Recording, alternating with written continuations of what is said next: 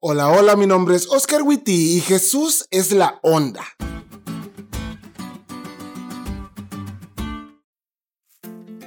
Hay varios personajes de la Biblia a quienes admiro.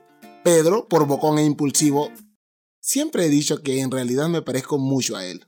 Pablo, por culto y directo y trabajador. Moisés, por paciente. Pero definitivamente a quien admiro por mucho es a Jesús. Jesús es la persona más impactante de la historia. Nadie es como él. Tan fascinante es la persona de Jesús que la señora White propone que contemplemos su vida tal como la muestran los evangelios, al menos una hora al día. Y fiel a ello, hoy miraremos a Jesús, el Jesús compasivo que encontramos en el capítulo 4 de Juan. En ese capítulo vemos una locura cultural, un judío de nacimiento platicando con una mujer samaritana, y sí, el énfasis en mujer es importante porque las mujeres no eran estimadas en esa época, y los samaritanos y los judíos no se llevaban entre sí.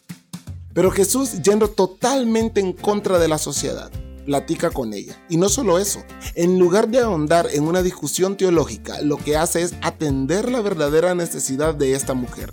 Aceptación, amor y perdón.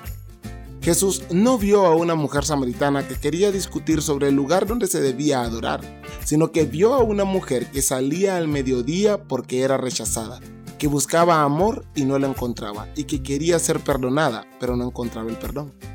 La lección dice que con esto, la eterna lección que Jesús anhelaba enseñar a sus discípulos y a cada uno de nosotros es simplemente esta. Los que tienen el Espíritu de Cristo verán a todos los hombres a través de los ojos de la compasión divina.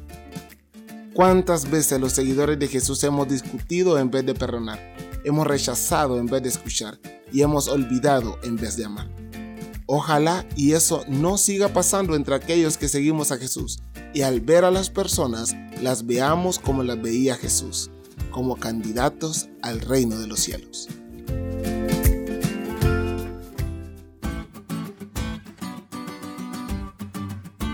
¿Te diste cuenta lo cool que estuvo la lección? No te olvides de leerle y compartir este podcast con todos tus amigos.